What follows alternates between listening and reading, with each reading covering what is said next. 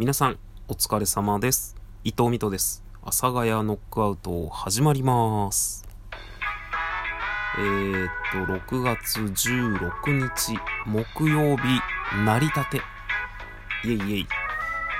はい。というわけでですね、皆さんいかがお過ごしでしょうか？伊藤美斗です。よろしくお願いします。まあ、これ正直、いつもなんか出囃子な、出囃子？ジングル鳴ってる時に日付言ってるんですけど、意味あんのかな？あ、日付はあるかもしれないですけど、時間意味あんのかなって思い始めました。ということでですね、あの、献血にね、先日行ったんですよ。えっ、と、月曜日だったかな？月曜日に行って、で、まあ僕はあの、メール会員なんですよ。メール会員って言い方古いよね。要はあの、ネットの会員なんですよ。でも確か献血ってメール会員って言うんだよな、未だに。で、ネットの会員になってるんですよ。ネットの会員ってなんじゃいっていうと、まあ予約ができたりとか、まあいろんなものがあるんですけど、で、昔は、その、献血すると、血液のいろんなこう成分を見てくれて、結果が後日郵送されてきてたんですよ。で、まあだから簡易的な健康診断になるっていうのがあって、まあそれも僕はあの献血に行く理由の一つだったんですけど、今ね、あのーそのネット上で見れるんですよね。自分の会員のマイページみたいなやつで。で、それがさ、すごいんすよ。僕は、に、月曜日の多分11時とか12時ぐらいに献血したんですけど、もう次の日のお昼過ぎには、結果が出てましたね。いや、なんかすげえと思って。だから昨日の俺の血液の状態がわかるんですよね。すごくない？世の中。このスピード感っていうのがあってもうほんとねなんか献血皆さんおすすめです。まあおすすめですって僕が言うのもなんなんですけどこんなスピード感でわかるんだっていうのがあってちょっとねびっくりしている次第です。ということでですねあの告知が一つあります。ここで急に。ででんって流しとくね。あ私あちょっとででんって言った後にちょっと急に思い出しちゃったんですけどあの私あのラジオトークというアプリでこのポッドキャストを、えーワールドワイドに配信してるんですけど、まあ、ワールドワイドに配信してるっつってどれほどの方が聞かれているかわからないんですがそのあたまにねなんかアップルポッドキャストのなんかランキングのところにちょっと入るみたいでありがとうございます。聞いてくださっている、えー方々。まあランキングって言ってもあのカテゴリーのカテゴリーのカテゴリーの中のなんかギリギリのところみたいにたまに入るみたいで。でそのラジオトークっていうアプリでやってるんですけどそのラジオトークっていうアプリでまあとある方がえーなりたい声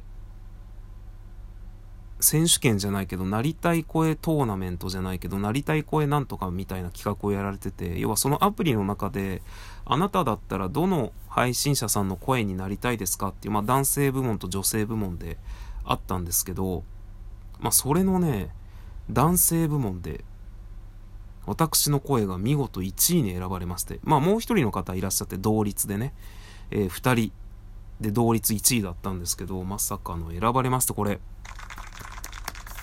めちゃくちゃ嬉しいですよね。めちゃくちゃ嬉しいのかな？いやあのねすごい不思議ですよね。そういうことに投票していただいた選んでもらったっていうことはめちゃくちゃ嬉しいんですよ。100歩なんですけど自分の声って皆さんどうですか？恥ずかしくない？聞ける？僕は恥ずかしいです。っていうのがあるのでなんかこうめちゃくちゃ声を選んでいただいて投票していただいてとても嬉しいんですけど自分の声が恥ずかしいので恥ずかしいなって思う自分もいます。っていうのがあるんですけどまあそこでお知らせなんですよ。改めて。せっかくねあのその声になりたい選手権みたいなやつで1位になりましたのでちょっと皆さんからこう言わせたいセリフみたいなやつを募集しようかなと思って。でもうねツイッターではね告知してるんですよ、えー告知してるんですけどラジオトークにお便りっていう機能がありますのでそのラジオトークでまあ選んでいただいていただいた賞なのでえー、ラジオトークのお便りで募集しようかなと思っております。なんか、セリフっていうよりは、ツイッターの文章に書けるぐらいの物語、その、100字ぐらいの物語みたいな感じ。なんか別にオチもなくていいんですよ。読んでほしいシチュエーションみたいな感じ。なんか、だから、僕のイメージだと、セリフを読むっていうよりは、なんかそのシチュエーションを読む。なんかね、これうまく伝わらないんですけど、書いてくださってくれている人の意図しない読み方で読みたいなと思って。なんかそういう読み方じゃないんだよな、これって。まあ僕は性格がとてもあまり良くないので、そういう風に読めたらいいなと思って読もうかなと思っております。はい。まあそんなお知らせがあります。まあ、どんなのね、送ったらいいかわからないっすよね。まあ、募集してますって言って、セリフじゃないですよ、みたいな。セリフ募集してますって言って、セリフじゃないんですよ。なんかツイッターのちょっとしたもので、が読みたいんですよってよくわかんないじゃないですか。ということで、今ちょっと、僕のですね、あの、大好きな人に、あてまちはれくんという方がいらっしゃいまして、ツイッター上にいます。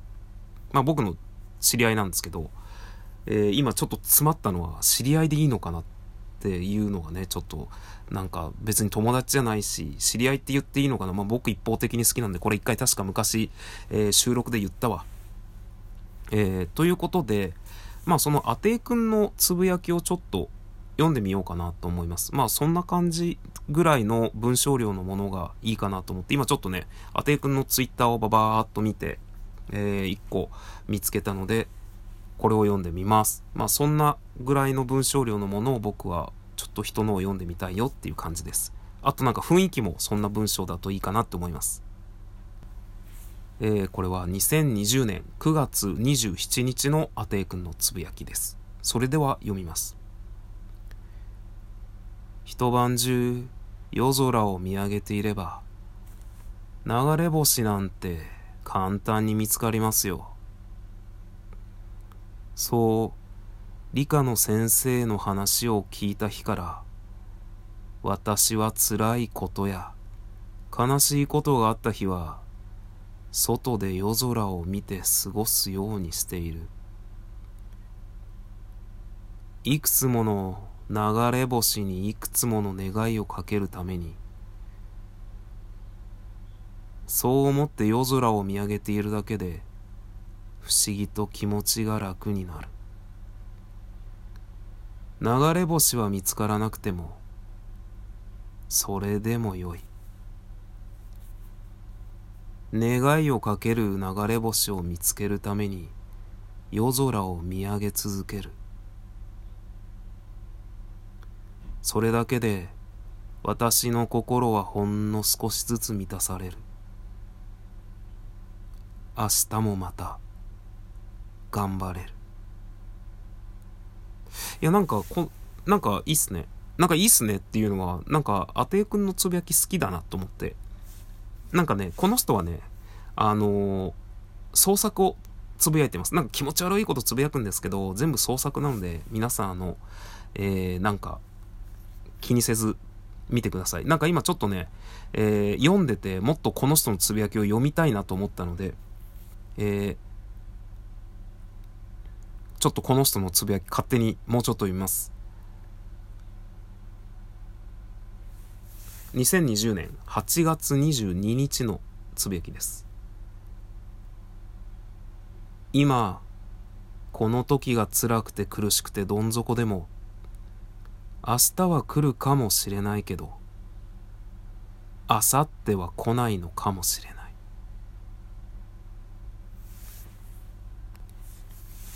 えー、2019年10月24日のつぶやきです。